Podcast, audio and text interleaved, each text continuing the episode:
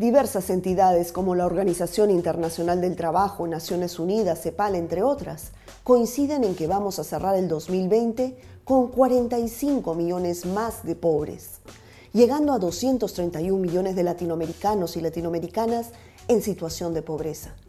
Es decir, aumentará un 37%, mientras que la pobreza extrema crecerá en 28.5 millones.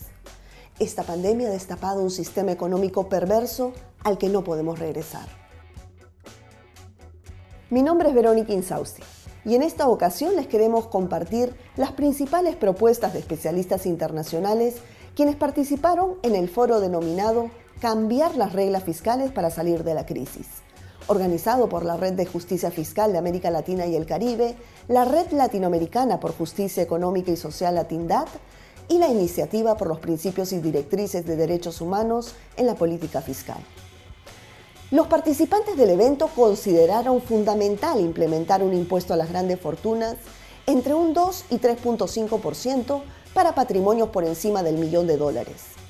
Si esto se hace realidad en nuestra región, permitiría recaudar 50 veces más de lo que actualmente tributan estas microelites. Susana Ruiz, encargada de justicia fiscal de Oxfam, plantea cuatro ejes básicos de recaudación. Esta crisis no puede suponer que genere beneficios extraordinarios para algunos eh, sectores empresariales. No tiene ninguna justificación que haya empresas obligadas a cerrar, que haya empresas obligadas a paralizar su actividad, mientras que otras, por el diseño de sus prácticas, por el diseño de su modelo empresarial, consigan beneficiarse tanto. Lo que planteamos es recuperar una idea, eh, como decía, que ya estuvo en marcha en tiempo de, guerra y que es lo que se denomina el impuesto a las ganancias extraordinarias por efecto de la pandemia que supondría un tipo de gravamen muy alto, pero solamente al tramo de beneficios adicionales, de utilidades adicionales que se han generado como resultado de la pandemia. Entonces, grabar a los ricos, grabar esas rentas extraordinarias y grabar también un sector de actividad que ha sido uno de los grandes beneficiarios durante esta crisis y que también, por los efectos del sistema fiscal internacional, permanece eh, infragravado,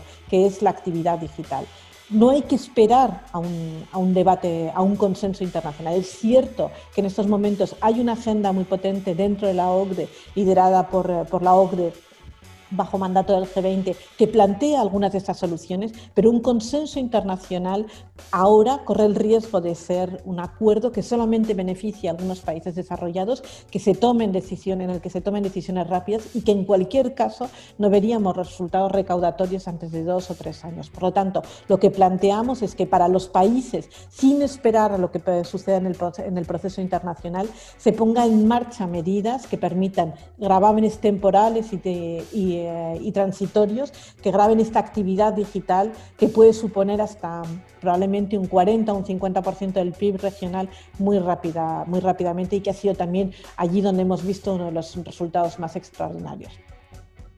El cuarto eje que plantea Oxfam se refiere a los paraísos fiscales. Según datos de CEPAL, perdemos el doble de todo el dinero que los gobiernos de la región han puesto en marcha para hacer frente a la crisis sanitaria uno de cada cinco dólares que entra o sale de la región de inversión extranjera lo hace a través de un paraíso fiscal. Solo para que tengan una idea, la fortuna de las 73 personas más ricas de América Latina creció durante la pandemia 48.200 millones de dólares. Esto equivale a un 38% del conjunto de los paquetes de estímulo que se han ido poniendo en marcha en la región y a ocho veces más los préstamos de emergencia que han sido concedidos por el FMI.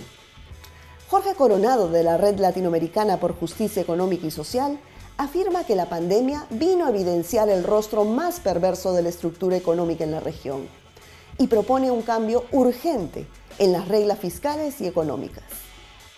El costo fiscal es para salvar al sector privado. Por eso urgimos cambiar las reglas económicas y fiscales para enfrentar la pandemia.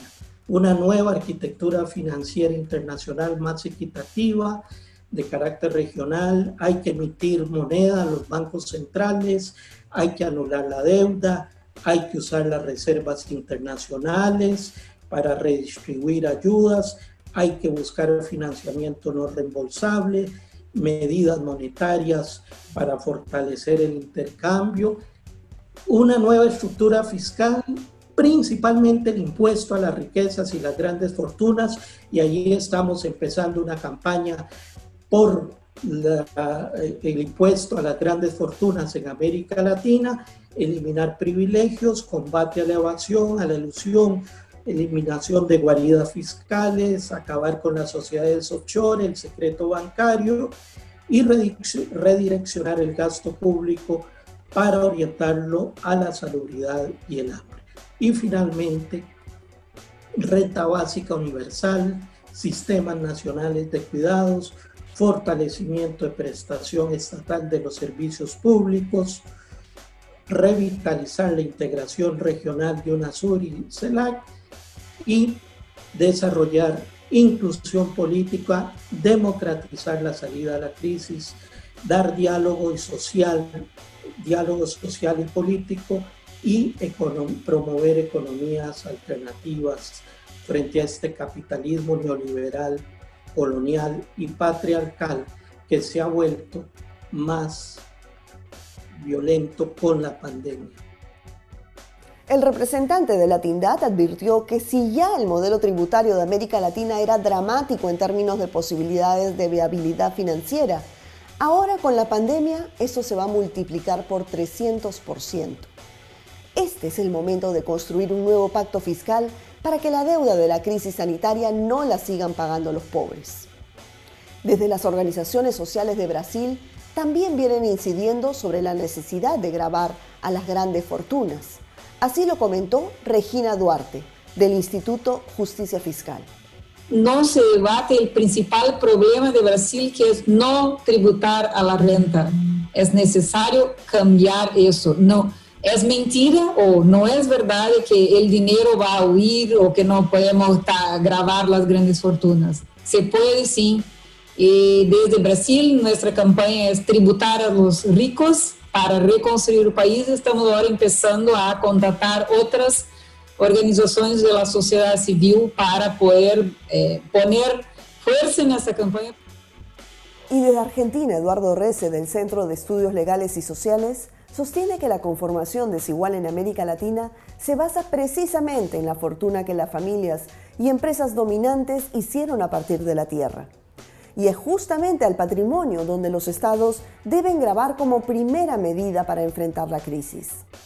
Es imposible salir, digamos, de los niveles de desigualdad que tiene América Latina y que no hace falta que yo lo diga, ya lo dijo Cepal hace 40 años atrás, este es el continente más desigual del planeta.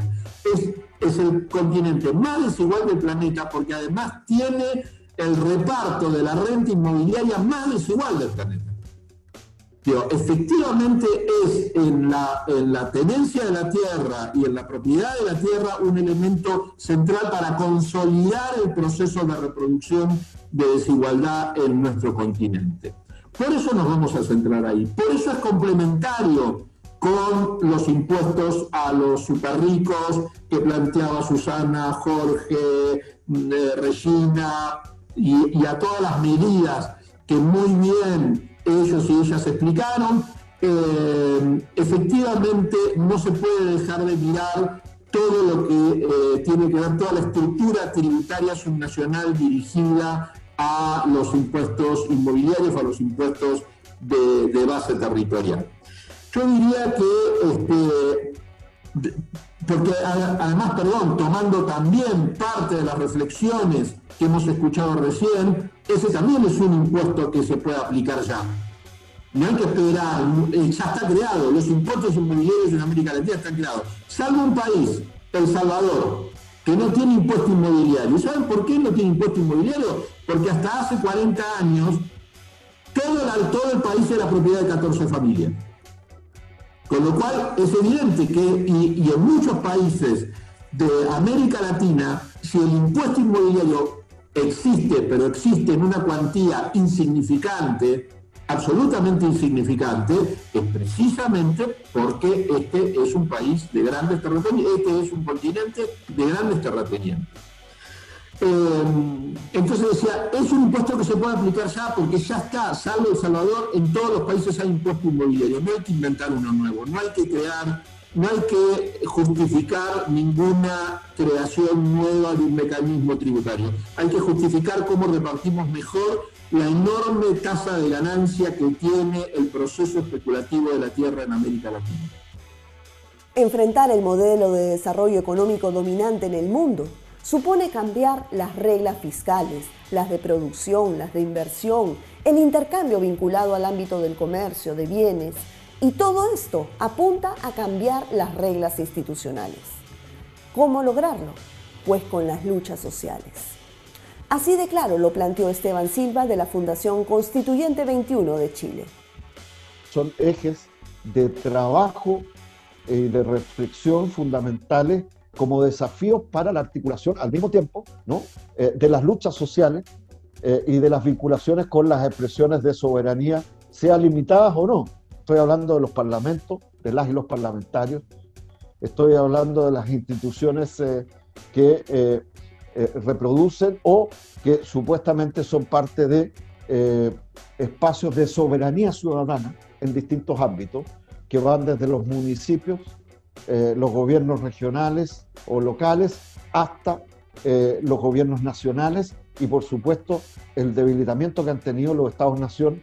Eh, por ejemplo, yo solo quiero mencionar una a través de lo que son los tratados de libre comercio y tratados bilaterales de inversión que reproducen esta, este candado y esta estructura de desigualdad que se expresa de una manera sustantiva desde mi punto de vista, desde nuestro punto de vista, ciertamente en la desigualdad de la generación y de la acumulación de la riqueza, los excedentes, y que es fundamental grabar en este periodo eh, fundamental de crisis y aprovechar eh, cambios que son más sustantivos.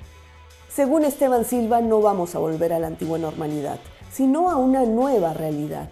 Y este es el momento político para hacer transformaciones profundas. En ese sentido, un grupo de organizaciones de la región vienen impulsando una iniciativa fiscal basada en principios de derechos humanos. La propuesta la resumió Paulina Castaño, del Centro de Análisis e Investigación Fundar de México. La política fiscal debe ser comprendida como un instrumento para la garantía de los derechos y además tiene un enorme potencial transformador para combatir la pobreza, las asimetrías de poder, las desigualdades, incluida la de género, y otros factores estructurales que obstaculizan la plena realización de estos derechos. Entonces, hoy más que nunca, en esta crisis por pandemia, es urgente y necesario la realización de este vínculo, ya que es la llave para lograr, sociedades más igualitarias. En medio de la pandemia se abre un debate entre profundizar la vía neoliberal o romper con ella. Hoy el movimiento social en su conjunto debe desmontar esa falsa narrativa de las élites de que no se puede grabar la riqueza, ni el patrimonio, ni las herencias, donde justamente ahí están condensadas las fortunas. Y por otro lado, eliminar los paraísos fiscales y grabar la economía digital se hace urgente y fundamental en este momento. Desde aquí seguiremos poniendo este tema sobre la mesa y dándole un espacio a todas las personas que planteen iniciativas en ese sentido. Gracias por acompañarnos. Hasta una próxima oportunidad.